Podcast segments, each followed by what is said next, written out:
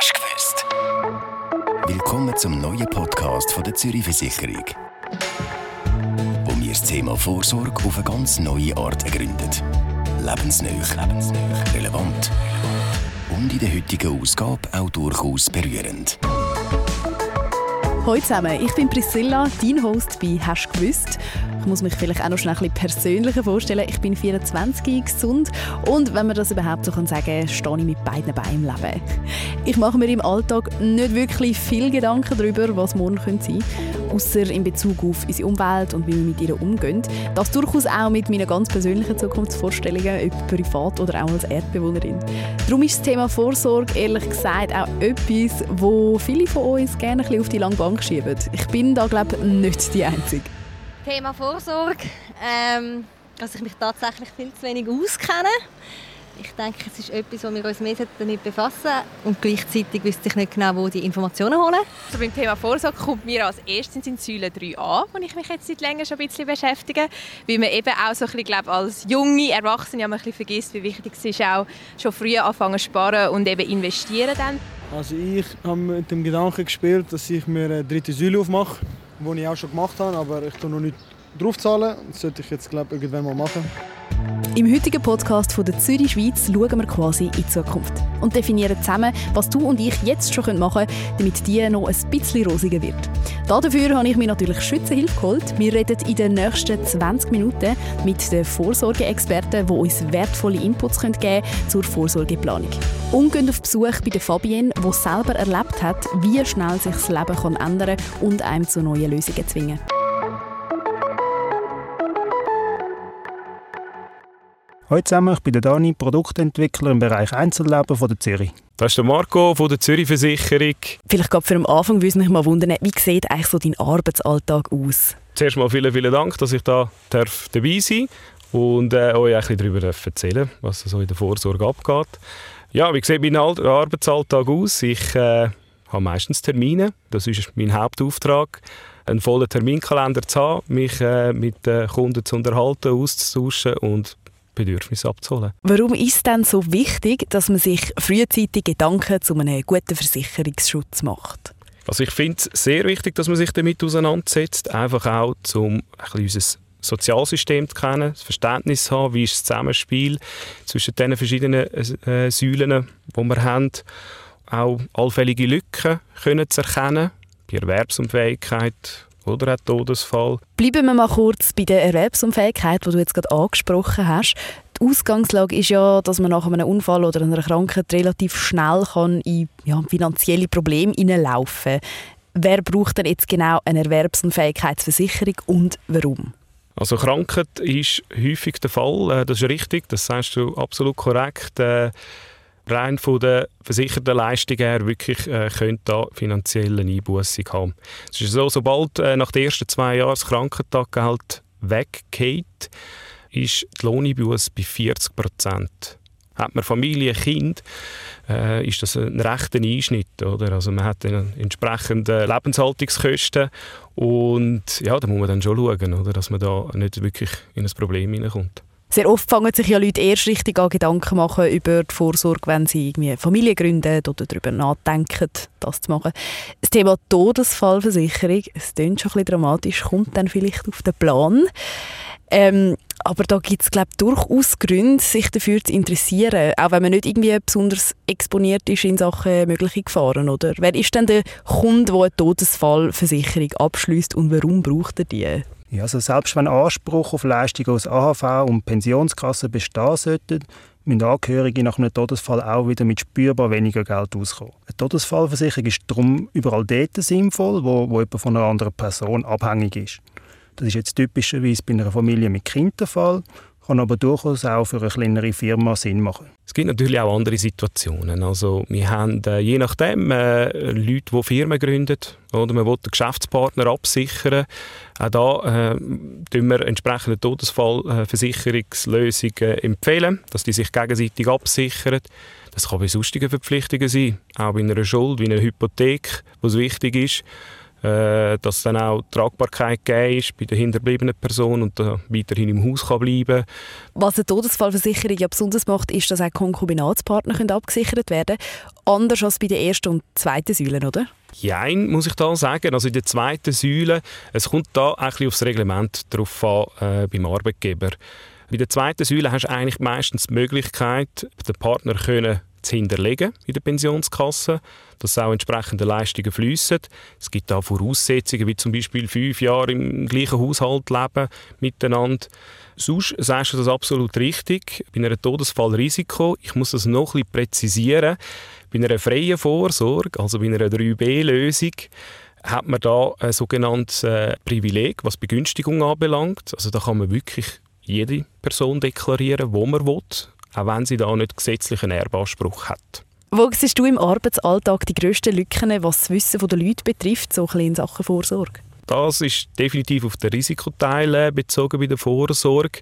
Die Leute, wie schon erwähnt, die vertrauen unserem Sozialsystem und wenn ich ihnen dann da aufzeige, wie das Zusammenspiel ist aus der ersten und der zweiten Säule, erlebe ich da einmal wirklich äh, ganz überraschende Gesichter.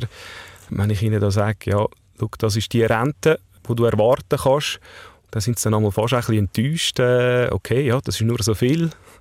Das langt wahrscheinlich nicht äh, für, äh, ja, für meine Lebenshaltungskosten. Und ja, dann ist natürlich klar, oder? Dann ist das Ziel, dass wir da den Bedarf genau analysieren, miteinander anschauen, wenn wir da noch zusätzliche Lösungen machen.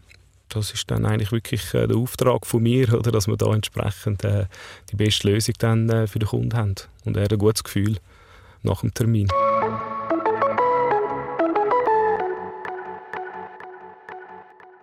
Zugegeben, die wenigsten unter uns gehen davon aus, dass hinter jedem Ecke Gefahr könnte lauern könnte. Wäre ja auch recht schlimm.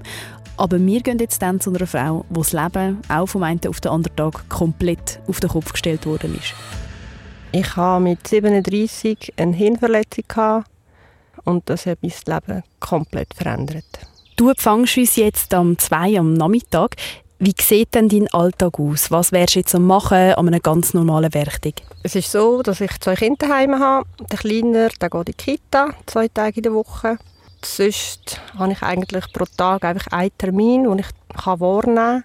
Und ich muss einfach am Morgen, nach dem Mittagessen und am Nachmittag muss ich immer wieder Pause machen. Jetzt ist es ja so, dass es nicht schon immer dein Alltag war oder dein Alltag auch so ein bisschen eine Wendung genommen hat.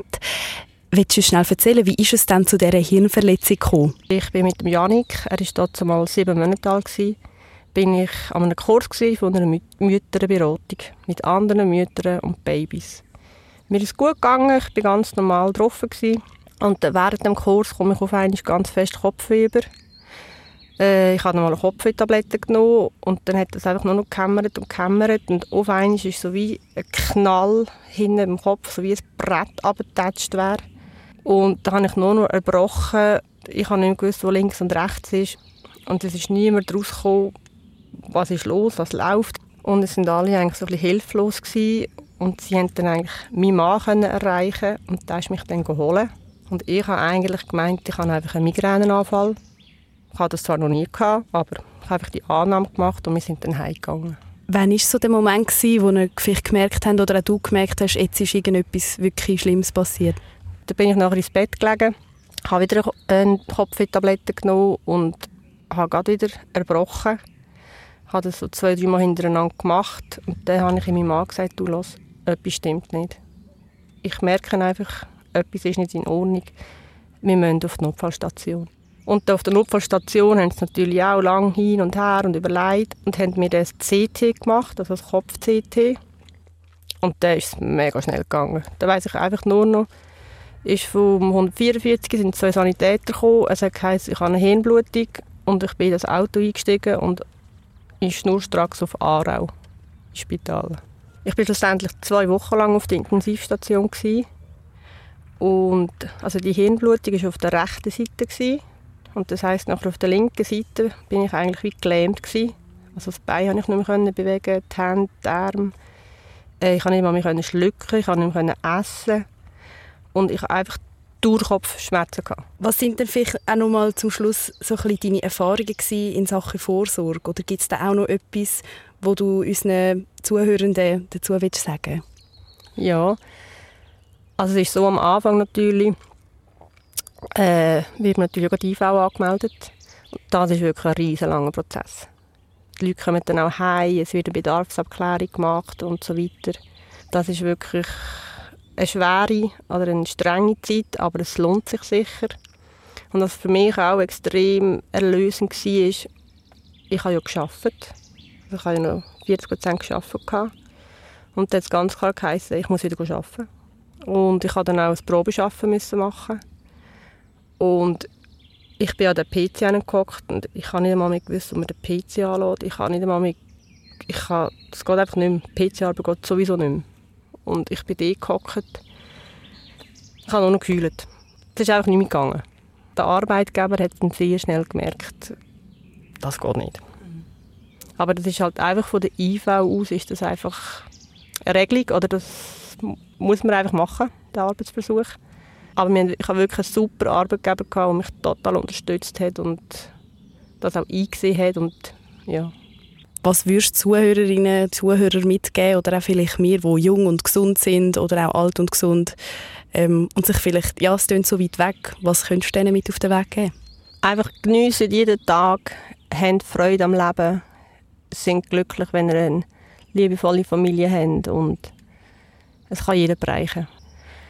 Ich habe mir so ein, ein Lied ähm, auf den Weg genommen, und zwar das ist vom Kunz, «Schritt für Schritt, der Berg darauf». Das lasse ich mir wirklich sehr viel und ich glaube, das ist schon bei jedem Mensch so. Also jeder Mensch hat irgendwie ein Rucksäckchen, das er trägt und einfach Schritt für Schritt. Schritt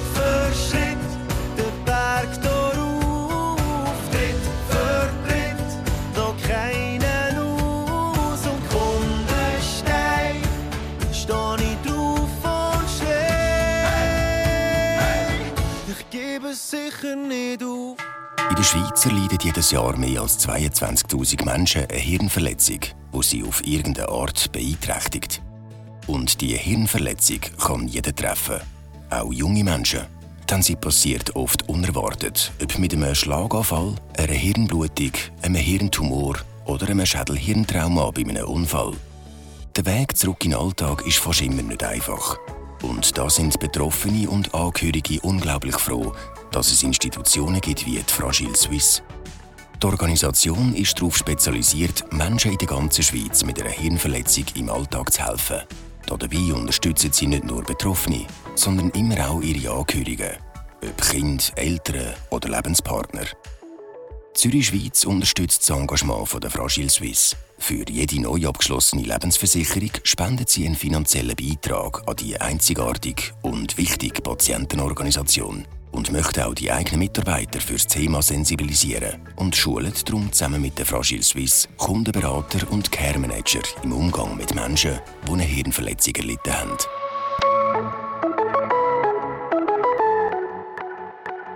Wir haben jetzt einen weiteren Gast bei uns in den Podcast eingeladen, um mir und euch noch ein paar letzte Fragen zu beantworten. Der Hugo Peter ist Rechtsexperte bei der Zürich Schweiz und hat in seinem Arbeitsalltag nicht nur viel mit Versicherungskunden zu tun, sondern auch einen grossen Schatz an Wissen, was die Vorsorge betrifft. Ja, hallo zusammen. Mein Name ist Hugo Peter. Ich bin seit bald 14 Jahren bei der Zürich im Rechtsdienst, Team Life. Und ich darf unter anderem die Zürich Anlagestiftung betreuen. Eine Stiftung, die sich mit der Anlage von Vorsorgegeldern aus der zweiten Säule und dritten Säule befasst. Hugo, so Schicksal wie von der Fabienne, wo wir jetzt gerade gehört haben, sind zum Glück statistisch gesehen recht selten.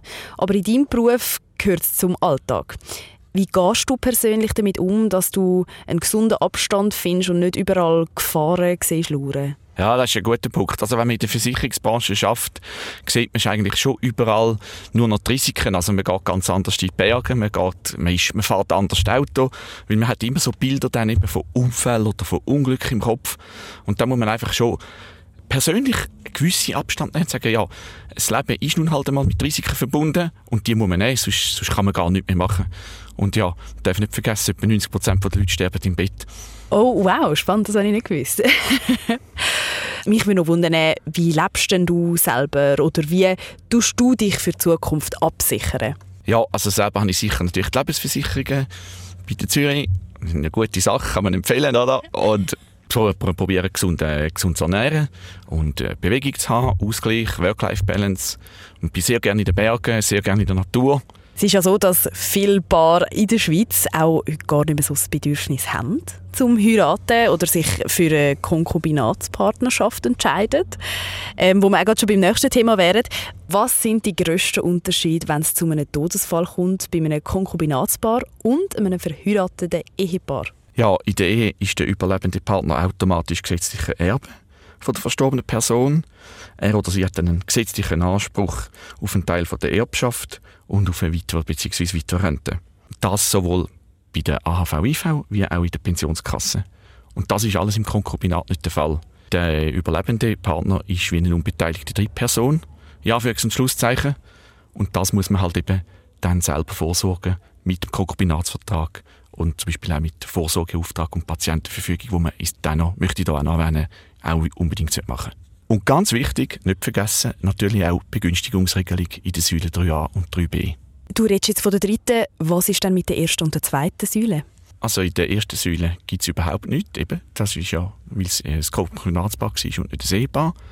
Und in der zweiten Säule muss man unbedingt das Reglement der Pensionskasse anschauen und ihre gegenüber Begünstigungserklärung abgeben. Es muss ja nicht immer ein Schicksalsschlag sein, sondern auch eine Trennung kann da plötzlich neue Gräben aufwerfen, oder? Also darum ist es sehr empfehlenswert, dass man einen Konkubinatsvertrag macht, schriftlich.